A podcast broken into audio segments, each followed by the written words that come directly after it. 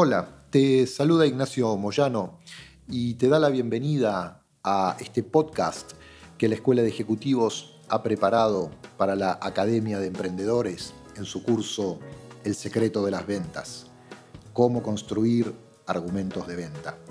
Tenemos un doble objetivo, es una actividad práctica. Por un lado, reflexionar sobre actitud y conocimiento en un ejecutivo comercial y por otro lado, como segundo objetivo, analizar técnicas de comunicación que sean de alta efectividad para influir de manera determinante en cómo tu cliente piensa, siente y decide. Una vez más, para hacerlo bien práctico, vamos a recurrir a historias. Dos historias en este curso. La primera, que vamos a llamar el desafío y la segunda, la lección de Fernando, que al final es las ambas la historia de un mismo vendedor, pero relatada en secuencias. Vamos a el desafío. En aquellos días eras joven y claro. Tu falta de experiencia te hacía ingenuo. No tenías mucha conciencia de lo que hacías al hablar. Sin embargo, habías desafiado al experto, maestro y experimentado vendedor. No lo hacías con malicia ni por orgullo. Sabías que no ibas a superarlo. Las típicas consignas que suelen darse entre vendedores, a ver quién es mejor o quién es el más rápido, eh, o ni siquiera el, aquel famoso a quién cierra más ventas hoy, que practicabas con colegas jóvenes como vos, ni se te ocurría planteárselo eh, aquel maestro tan avesado. No entendías casi nada. Sabías que necesitabas, sí, dinero para vivir y tu ansiedad en la juventud era progresar. El maestro, sin decirlo, había visto en vos la llama de la actitud. Te observaba todavía torpe, pero de buenas intenciones, y un poco le recordabas a sus propios inicios. La educación que te habían regalado tus padres hacía que vos fueses respetuoso y cordial. Además, podías ver en aquel veterano ejecutivo comercial un don, que si bien todavía no podías explicar, vos ya querías imitar. Reconocías la sabiduría y el enorme provecho de la experiencia de años y años atendiendo clientes. Esos años de experiencia habían terminado por convertir a aquel hombre en un veterano maestro en el arte de las relaciones humanas y de las ventas. Un día se lo dijiste disimulando entre pequeños gestos y conductas. Reconocías en él toda esa experiencia y conocimiento. Ese respeto y afecto generó la intención por parte del maestro de prohijarte y comprometerse en tu crecimiento profesional.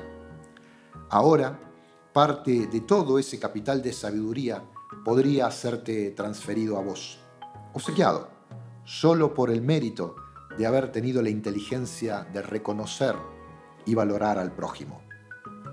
Astuto este muchacho, pensó en silencio el maestro.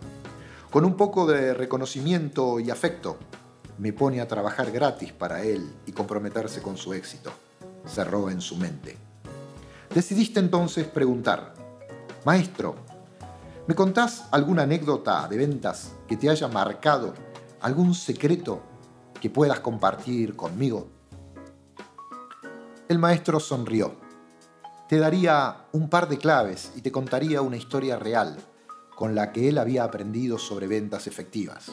No porque se lo hubiesen contado o lo hubiese leído en un libro, sino porque lo había vivido, lo había visto en primera persona. Ojalá hubiera un secreto, dijo el maestro, no hay secretos, o en todo caso, hay muchos.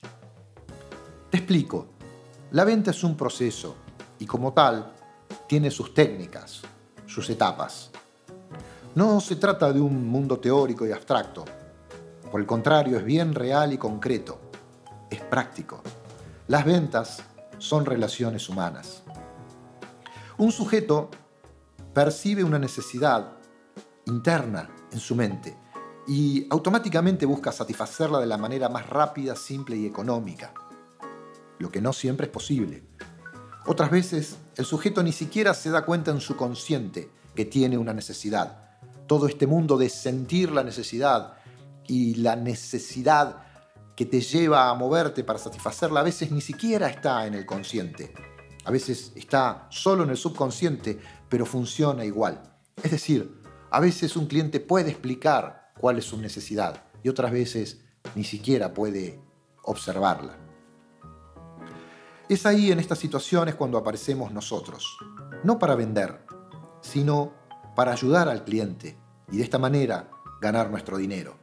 Lo nuestro, joven amigo, es ayudar y ayudando ganar.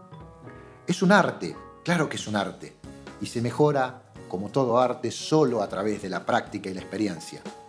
Tendrías que aprenderte dos claves. Una es actitud, la otra conocimiento. Tenés que cuidar el equilibrio en tu, actitud. Tenés que ser humilde, pero no inseguro. Tenés que ser seguro, pero no soberbio. No deberías confiarte mucho de tu sentido común. No creas que con la actitud y el esfuerzo va a ser suficiente. Tenés que agregarle conocimiento. Conocimiento que provenga de tu propia experiencia. Y además, conocimiento que provenga de observar cómo hacen otros que logran lo que se proponen.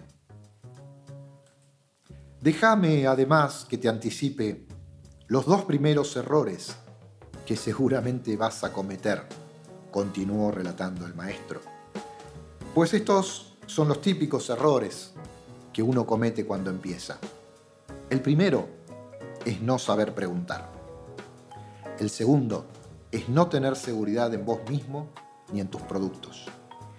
No saber preguntar y no tener seguridad son habitualmente los dos primeros errores que cometemos al aprender. ¿Y sabes por qué no sabes preguntar? Continuó el maestro. Porque sos joven y no has observado el poder que sobre la mente de otra persona tienen tus preguntas. Cada vez que haces una pregunta, el otro orienta su foco de atención a tratar de responderla. Con las preguntas manejamos la atención. Y el segundo error es no conocer en profundidad cuáles son tus habilidades personales, pero fundamentalmente conocer en profundidad cuáles son las características que tiene tu producto. No conocerte a vos y a tu producto es el segundo error.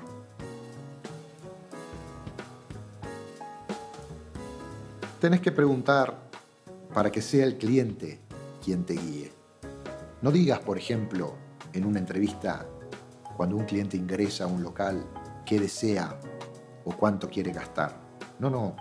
Esto hará que se cierre en sí mismo y termine pensando cosas como, en realidad no quiero comprar nada, no necesito nada, menos de vos, no quiero gastar.